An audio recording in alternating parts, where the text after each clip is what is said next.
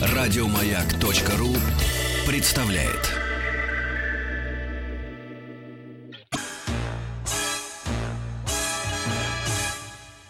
Эврика.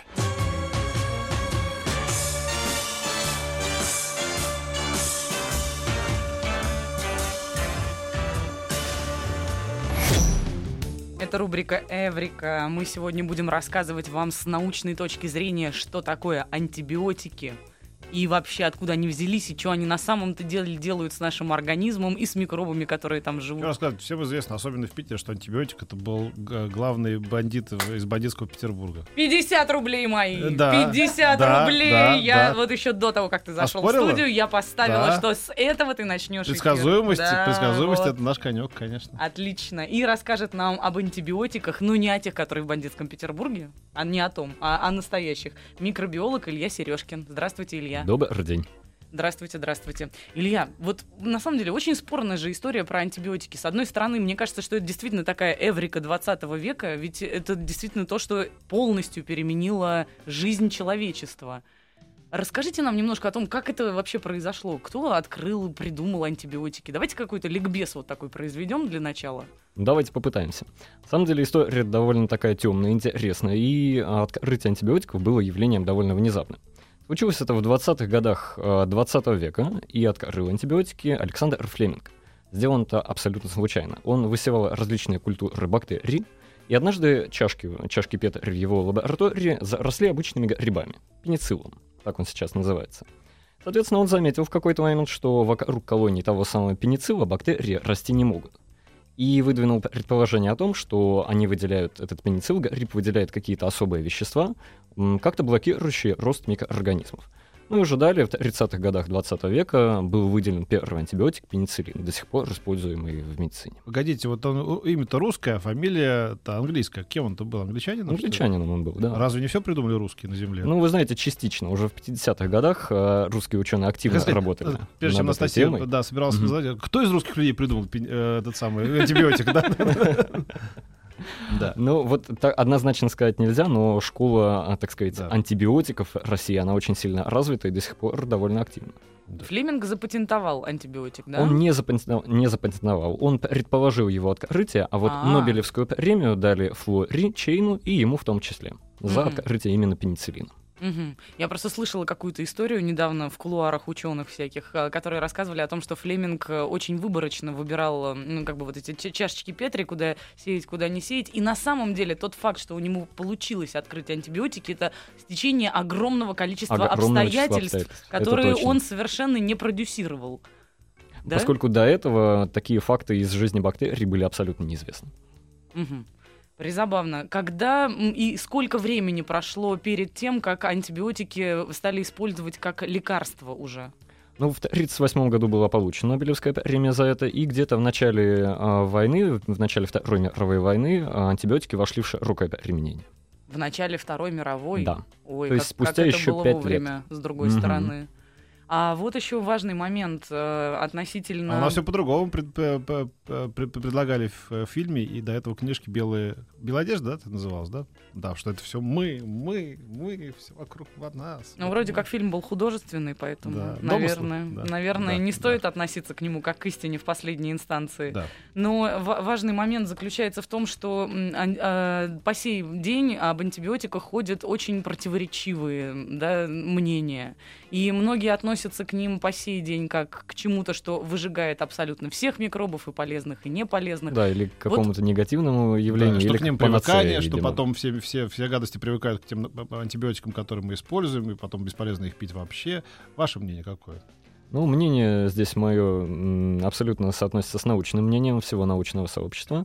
Антибиотики — вещь а, довольно специфическая, и использовать их надо именно по инструкции, не увлекаясь, так сказать, самолечением и прочими явлениями подобными. Ну, сколько М. раз, условно говоря, в жизни человек может использовать антибиотики? Ну, или в год, или в пять лет, вот в Ну, среднем. по факту использование разных антибиотиков в течение одного месяца это было бы уже многовато, будет уже многовато. То есть э, курс антибиотиков двухнедельный, и после него должен период пройти около трех недель дополнительно.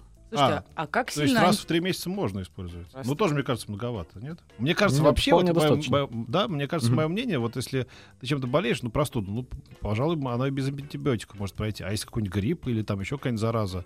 Вот давеча был случай у меня в Петербурге, траванулся я в, одной, в одном месте, не буду называть какой. Пришлось антибиотики пить.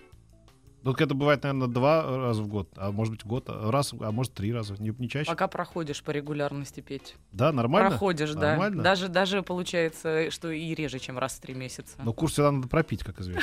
Прежде чем ты пропил телевизор, холодильник и машину. Это точно. Да. А мне вот интересно, насколько изменились антибиотики? Ведь с 20-х годов прошлого века наверняка ни одно, ни одна сотня, может быть, поколений уже, да, антибиотиков произведено. Вообще, вот те, которые вот тогда были выведены, и то, что мы сейчас называем антиби- антибиотиками, они вообще хотя бы родственники друг другу? Они абсолютно друг другу родственники. Допустим, в сегодняшней медицинской практике используются аналоги пенициллина того самого. Ну и, например, все, всем известная рептоцидная мазь. Это один из э, антибиотиков тетрациклинов. Он используется очень, он очень просто используется и сейчас. А в течение вот всего периода исторического использования антибиотиков, это более 60 лет, э, их сменилось около 5-6 поколений, так называемых. А, 5-6 всего Да, всего 5-6. Но это не означает, что это 5-6 различных антибиотиков. Поколением называют новое химическое соединение из той же группы ну, подобных природным антибиотикам. Кроме того, следует сказать о том, что ранее антибиотики были только природными веществами, выделяемых, э, выделяемыми из плесневых грибов, ну а сейчас в большинстве случаев это все-таки их синтетические аналоги.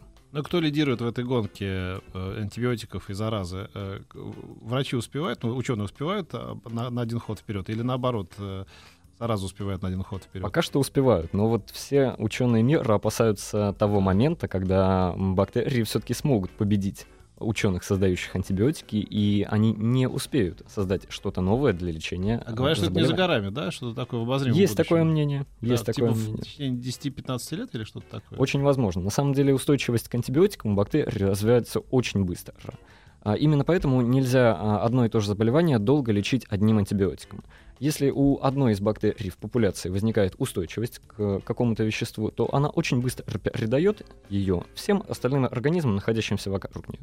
Таким образом, вся пу- популяция бактерий больного человека становится устойчивой к антибиотику. Именно поэтому его надо постоянно менять.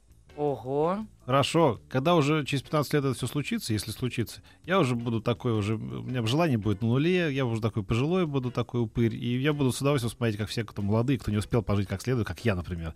Вот, ой, мы умираем от этих антибиотиков, от всей этой фигни. А я такой, «Ха, Ну вот у меня ключевой вопрос. Почему же эти проклятые микроорганизмы постоянно придумывают все новый и новый способ обойти, а получается у антибиотиков есть некий лимит, да, что они улучшаться могут только предельно? Ну, в какой-то степени да. Дело в том, что бактерии, в отличие от нас с вами, очень легко обмениваются своей генетической информацией. Для них это буквально а, может произойти в течение 10-15 минут. А, клетка бактерий приобретает новые признаки и становится устойчивой. В общем-то, для нее это слишком легко сделать. А вот для того, чтобы нам, а, ученым, выделить новый сорт антибиотиков, скажем так, нужно десяток лет, я думаю. А, вот в чем дело. То есть это просто именно гонка. Да, это Потом именно рано, рано или гонка. поздно мы, в принципе, может быть, даже и догоним еще. А, А вот, вот- да, извините, что я вклиниваюсь в вашу ученую беседу. Вот А, скажите, а давайте мы зададим вопрос после небольшой рекламы. Я вот к чему. все от бабок. Да? Нормально? Да. Спасибо.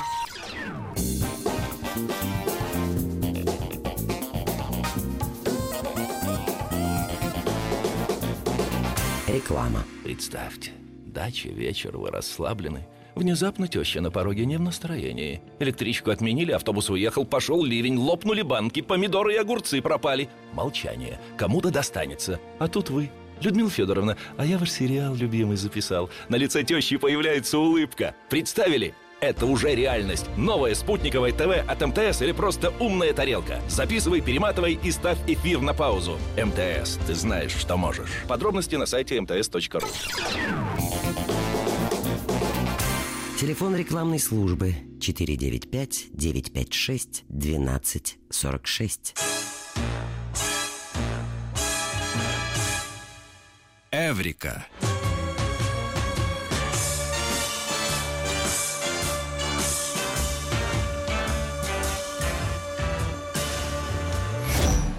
Мы с Ильей Сережкиным говорим про антибиотики. Вот не нашли ничего лучшего, как в четверг э, встретиться. Так вот, э, последнее время вы, наверное, свидетели этому на всяких разных э, ресурсах, и в том числе телеканалах, пошли, знаете, такая мода, если за что-то возьмутся, так уж возьмутся по полной.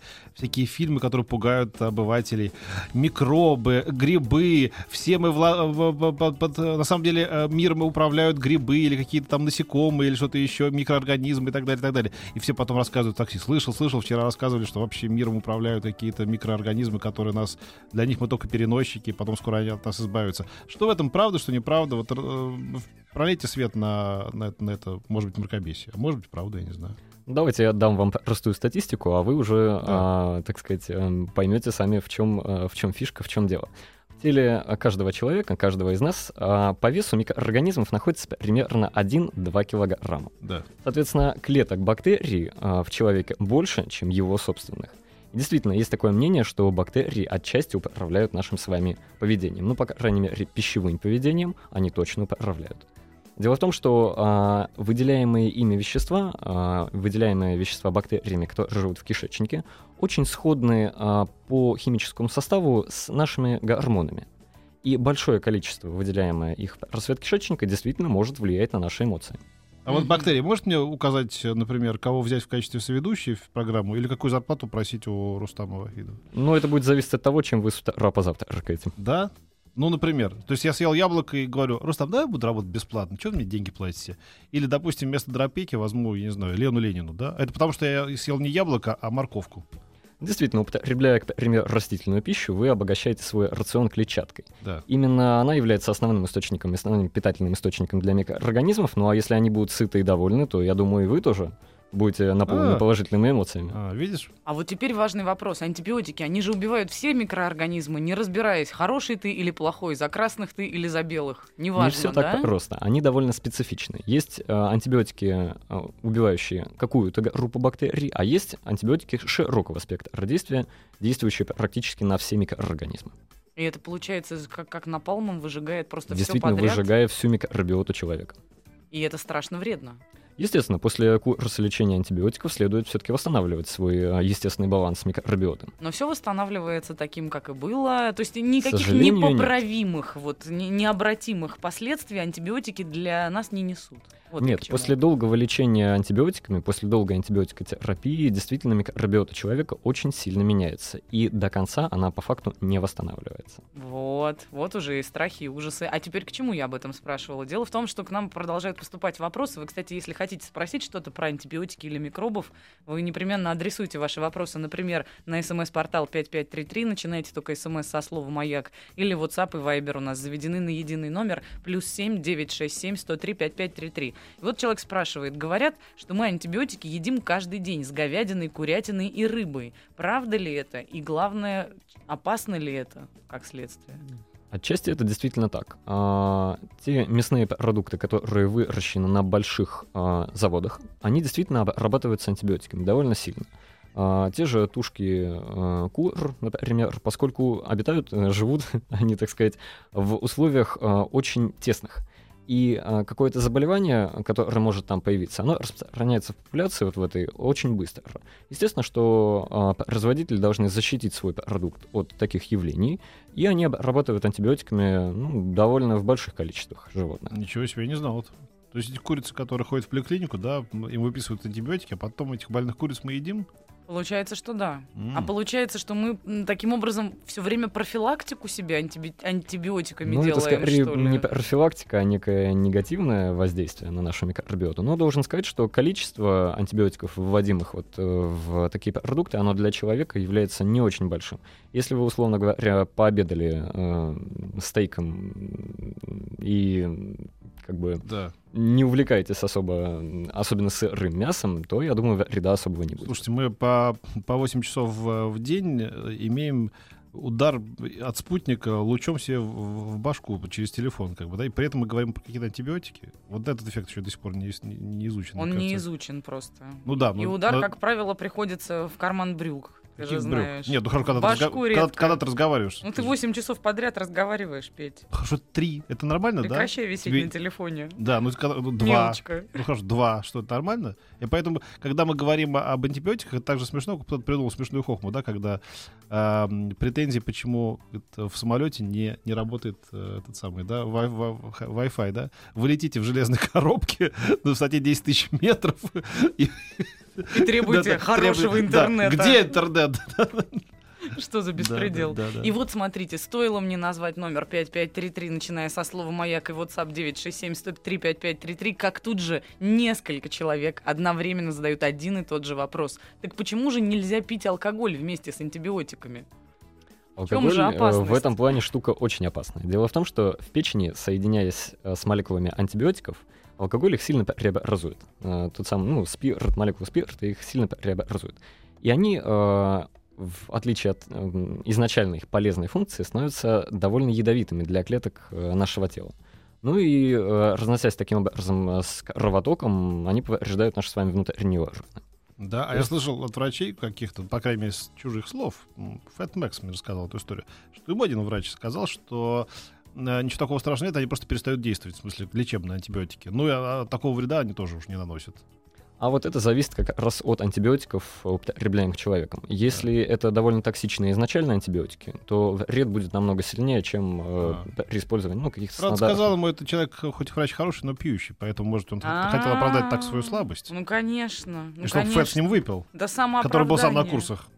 Фэт говорит, подожди, ну ты врач, а я же, ты же мне прописал, говорит, да, это ничего страшного. Ну, конечно, они не подействуют, но ничего такого не будет с тобой. Безобразие. Алкаш просто хотел, чтобы он с ним выпил, вот и все. Безобразие. Фэт Эх. не согласился, я надеюсь? Не буду кривить душой, по-моему, согласился. Ай, в тот позор, день. позор. Так, ваши вопросы мы принимаем. Вот еще, ну, моя любимая рубрика «А правда что?». А правда, что тело человека после смерти разлагается в разы дольше, чем до изобретения антибиотиков, только за счет того, что теперь все люди их употребляют? Я абсолютно не согласен с этим тезисом. Дело в том, что у каждого антибиотика есть период его распада. И распадаются молекулы антибиотиков довольно быстро, в течение не более чем нескольких суток.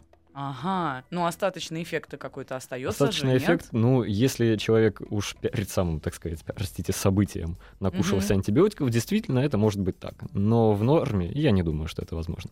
Ого. А как же Зинаида Ермолаева, спрашивают нас, разве не она изобрела? Не знаю, что она изобрела. Она внесла огромнейший вклад в изобретение советского пенициллина. А. Но все-таки изначально изобретателем антибиотиков откр- первооткрывателем Вот, вот, о чем я говорил, да. Александр Флеминг. Белая одежда. Белая одежда. Нет, да. это не так называлось. Белая одежда это Дудинцев. Ну, мы да? погуглим сейчас, пока будут новости середины часа и новости середины спорта, как ты любишь. Открытая книга, господи. Вопросы ваши мы продолжаем принимать на номер 5533, начиная со слова «Маяк», WhatsApp 967-103-5533. Я предлагаю еще отдельно о микробах потом немножко поговорить. Там уж очень много интересного всего. Мы и так о тебе много разговариваем в этом эфире. Петя. Это не за полтинник. И это было уже просто седьмым выпадом за «Пойдем, выйдем», а?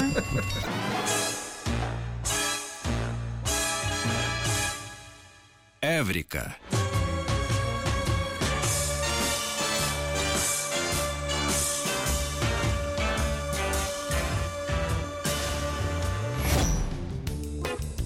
Программа «Эврика». Сегодня микробиолог Илья Сережкин рассказывает нам про антибиотики. Прослушать, кстати, предыдущие программы из серии «Эврика» можно на сайте радиомаяк.ру в подкастах. А вот, э, Фэт, раз. а вот М? Фэт спрашивает, а, ты- а- а мы с Фэтом сейчас говорили, э, интересно, а Гад скажет еще раз про подкасты? Уверен, что скажет. Конечно. И тут ты подставилась, потому что Фэт спрашивает, а если есть подкасты, есть надкасты и касты, собственно. Об этом нужно спросить Артема Туркина, руководителя нашей интернет-редакции. А я, простая чернь, на такие вопросы отвечать не уполномочена. Ну да, да. Вот тебе идеальный Ладно, не ответ будем тратить время нашего работника. драгоценного гостя, с Да, которым мы да, поговорим. да. Сейчас Вот о. спрашивают, почему врачи назначают антибиотики при вирусных инфекциях? Ведь они не дают профилактики бак- бактериальных осложнений.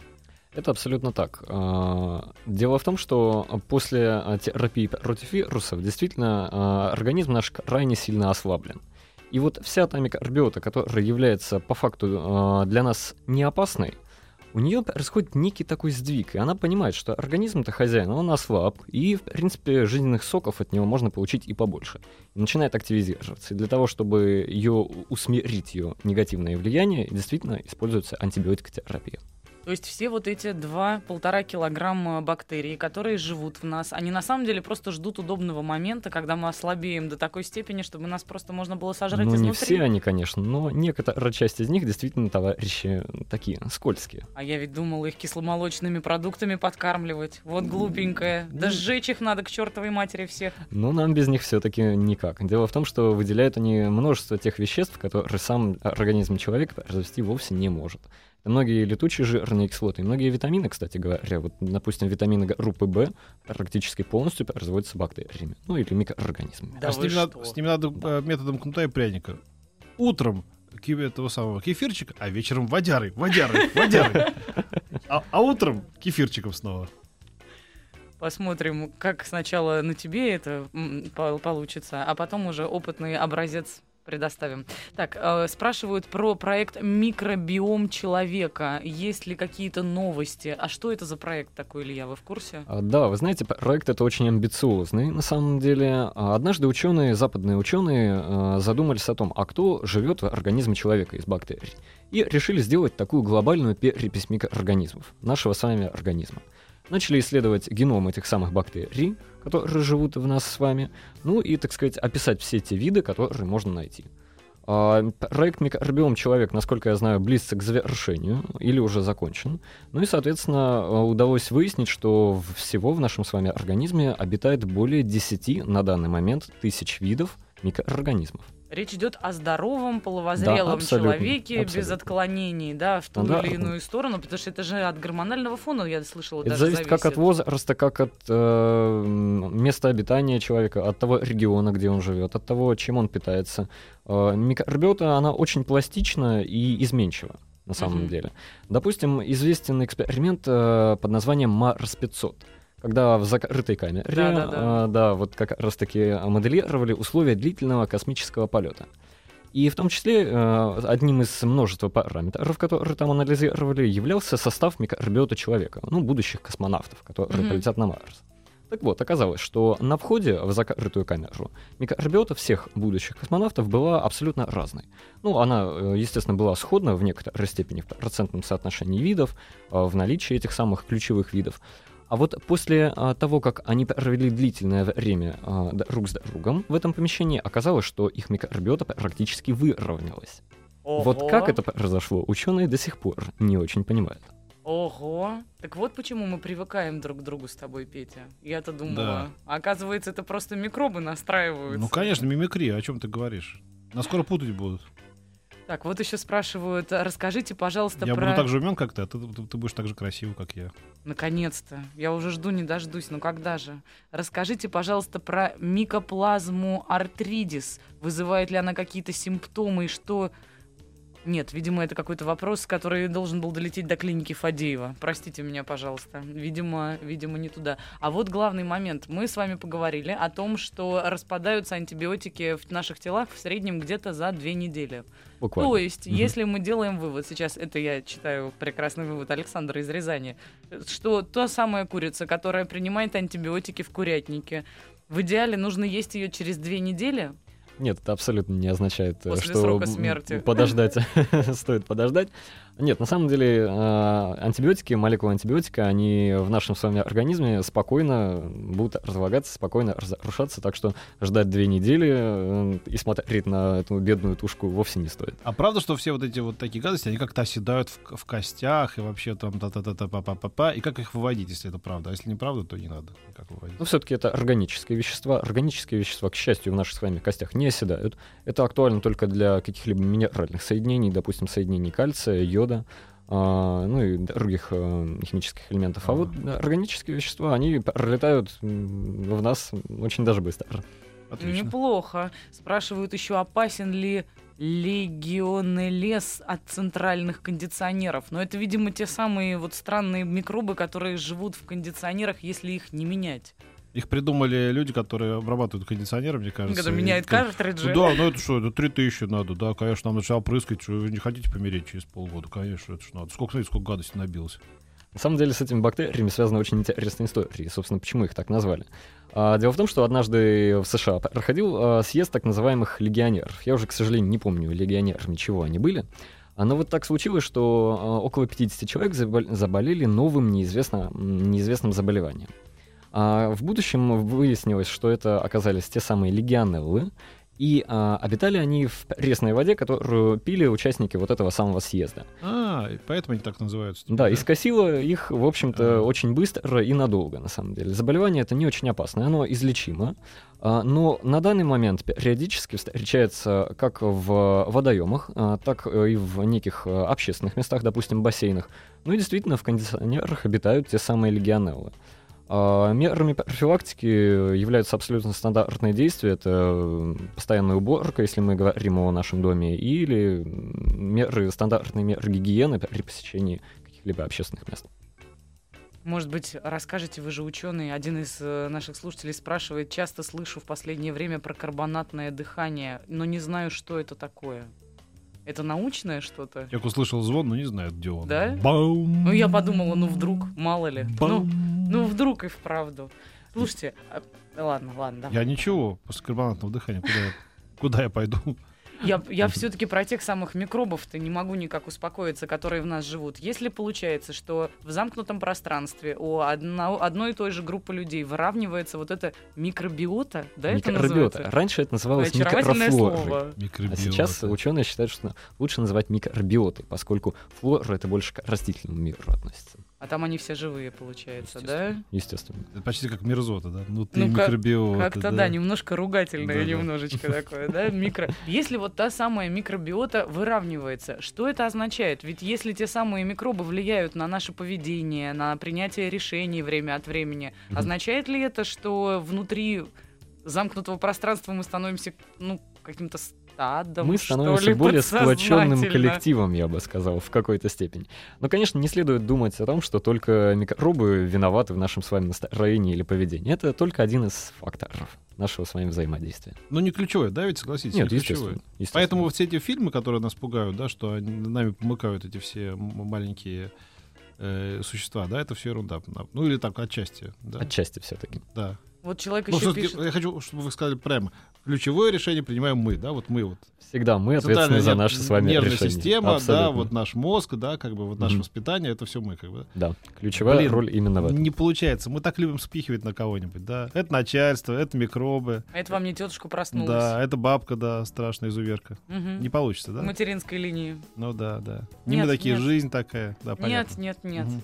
Вот нам написали еще. а, слышал, что антибиотики очень плохо влияют на надпочечники, из которых летит, собственно, вся наша эмоциональная база. Криво, конечно, написано, но э, влияют ли антибиотики как следствие на наше настроение?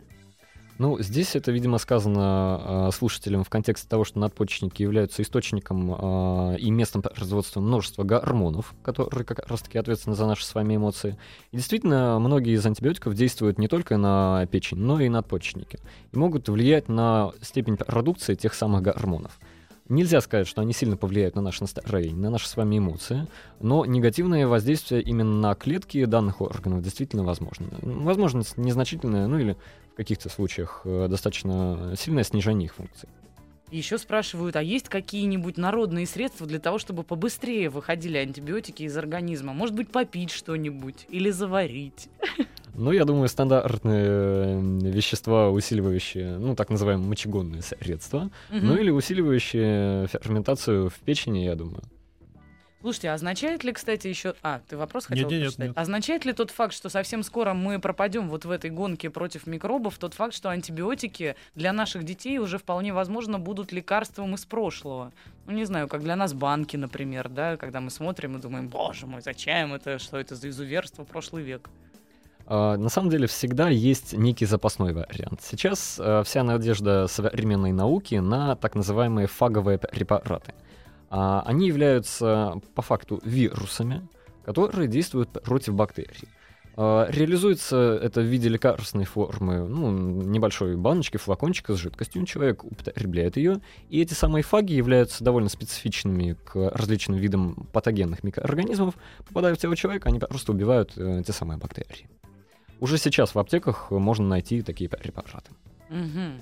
Это уже неплохо, потому что ведь если антибиотики кончатся, и мы в этой гонке бесконечной проиграем, означает ли это, что мы все, ну, ну не все, ну, по крайней мере, наиболее слабые особи, вроде меня, начнем медленно, наверное, отмирать. Ведь вирус это продолжит э, свой постоянный вот этот круг развития.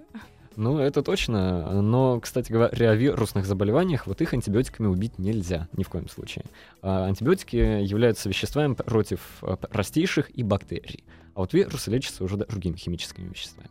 А их проклятых, получается, вообще ну, ничем не не сказать, взять. что их ничем не убить. Вот вирус оспы уже победили все-таки, как считается. А, уже в течение, насколько я слышал, нескольких лет не делают детям прививки от оспы. Разве? Возможно, восстановили, а, допустим, в России данную практику, но я точно знаю, что в середине 2000-х она отсутствовала. У меня дочери предлагали делать прививку от оспы. Ну, предлагали, правда, не навязывали. Ну и вот не стоит что отказываться, Уже, что уже само деле. по себе неплохо. А вот с другой стороны, для чего? Вроде бы вирус побежден. Ну, где сейчас есть возможность встретить человека, который был бы переносчиком вируса оспы? Может Человека, быть, это... возможно, вы и не встретите. А вот в природе где-нибудь, в каких-нибудь субстратах он вполне может находиться. Поскольку а, тот же вирус сибирской язвы может э, находиться в почве в течение 500 лет и сохранять жизнеспособность. Ого. Я перепахну сейчас, если честно. Той почве, которая не 500 сохраняется. А? Нет, 500... Нет, если... не для- там только. главное. Если для сибирской язвы это 500 лет, это значит, что для каких-то менее серьезных это будет ну, 50 лет, а 50 лет это все равно много. Довольно Или... большой срок, да. Но на самом деле, в целом, это такой рекордсмен среди э, мира вирусов. Но э, опасность всегда существует. Вот я думаю, зря я все-таки в детстве играла на помойке за поликлиникой, честное слово. Колбочками. Да. А шприцы Может вас быть, бы- а- поэтому а- а- такое а- а- детство-то А шприцы болезненное было. потом брызгались из шприцов такие, которые выкидывали одноразовые? Пла- Постоянно. Пластиковые такие чараны. Постоянно. А, ну. Как в Чапаева играть-то без шприцов? Ну, Вообще же неинтересно. да. Да, 20-миллиметровые были, 50-миллиметровые были такие разные. опасные моменты. Но и развенчание мифов зато у нас начинается. Это моя любимая вообще история, особенно касаемо науки. Поэтому, если у вас есть вопросы, пожалуйста, адресуйте их на смс-портал 5533. Надо только начинать смс со слова «Маяк». WhatsApp и Viber заведены на единый номер 967 103 5533. И можно задавать вопросы в нашей группе ВКонтакте «Радио Маяк».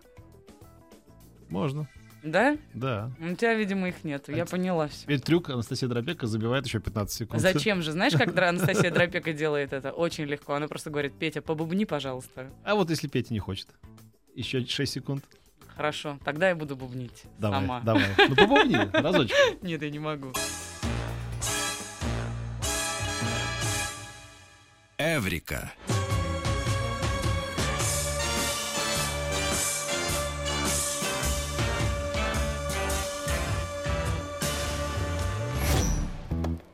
Микробиологом Ильей Сережкиным мы сегодня узнаем больше про антибиотики. Сейчас ответим на некоторые ваши вопросы, которые вы присылаете на 5533, начиная со слова «Маяк». Вот, например, спрашивают, ам, как распадаются проклятые антибиотики? Можно ли на них воздействовать, ну, например, термально?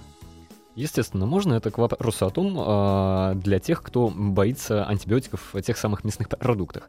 А После нескольких часов кипячения а, практически все молекулы антибиотиков они распадаются и становятся абсолютно безопасны для употребления.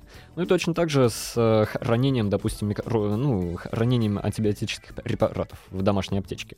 Мгм. Если хранить их в условиях комнатной температуры, то антибиотики сохраняют э, свою эффективность в течение года или двух. Если температура повышена, этот срок уменьшается до нескольких месяцев. Мгм. Храните подальше от духовки. А вот еще спрашивают, если есть антибиотики в составе продуктов питания, они каким-то специальным кодом не обозначаются ли случайно? Они знаете? обозначаются а, в составе а, мясных продуктов а, такого типа, как, э, допустим, колбас прокопченый, например. То добавляют антибиотики в довольно большом количестве для э, длительного хранения этих самых продуктов. Ну и как добавка она действительно указана Жизнь на так упаковке. коротка, мы не знаем даже насколько в данном конкретном случае, что ходить по магазину, рассматривать эти вот эти упаковочки. Ну, ребят, ну заняться что ли нечем? Вот серьезно. Хорошо. Ой, я посмотрю, антибиотики там есть или нет. Ну, потом собрал все без антибиотиков, и его переехал машина, когда он переходил улицу от магазина. Прекрасная история. Ну давайте серьезный вопрос тогда, да? На заре становления антибиотиков... Дробышеву понравился. Правда, мы спокойно относимся к этому, правда, Оль? О, постоянно. Да, извините. На заре становления антибиотиков с ними конкурировали бактериофаги. И сейчас в аптеке можно бактериофагов купить, но почему эта область так и не развелась больше? Но Дело в том, что создание фаговых препаратов сейчас довольно затратно. И используются они для лечения а, тех заболеваний, которые стандартными антибиотиками не вылечить, или а, слишком такое лечение дорогое и длительное. Соответственно, для лечения обычной простуды м, логичнее использовать стандартный набор антибиотиков. Ну, по крайней мере, ближайшие десятилетия уж точно. Ну и вот позвольте быстрый вопрос, уж коль скоро чуть-чуть тронули мы вопрос оспы. Человек написал, в Африке спид стал распространяться в сотни раз быстрее после того, как победили оспу. Не связываете вы ли эти два факта между собой? На я самом вообще не деле, уверен, что этот факт существует. Это какое-то такое, действительно, да. существует корреляция между различными заболеваниями человека. А, но вот однозначно ее установить нельзя. Действительно, может быть, а, устойчивость, а, природная устойчивость к оспе, она будет сходна с устойчивостью к СПИДу. Именно поэтому устойчивость к СПИДу могла и снизиться в последние годы. Но эти факты однозначно научно не подтверждены. Спасибо большое. Это была рубрика Эврика. Если вы что-то пропустили, вы всегда можете переслушать это на сайте радиомаяк.ру. Где, Петя? Я не знаю, завтра буду в Питере. Там я смогу послушать в подкастах? Возможно. Да. Это Даже какое там, возможно, абсолютно точно. Да. Подкасты можно послушать отовсюду в любое время. И мы с вами начинаем прощаться, поскольку уже попрощались с Ильей Сережкиным, микробиологом. Всего доброго, Илья. Да, спасибо, Спасибо. большое, Илья, это было очень До интересно. свидания. А мы прощаемся до понеды. В нашем переводе означает до понедельника. До понедельника. Еще больше подкастов на радиомаяк.ру.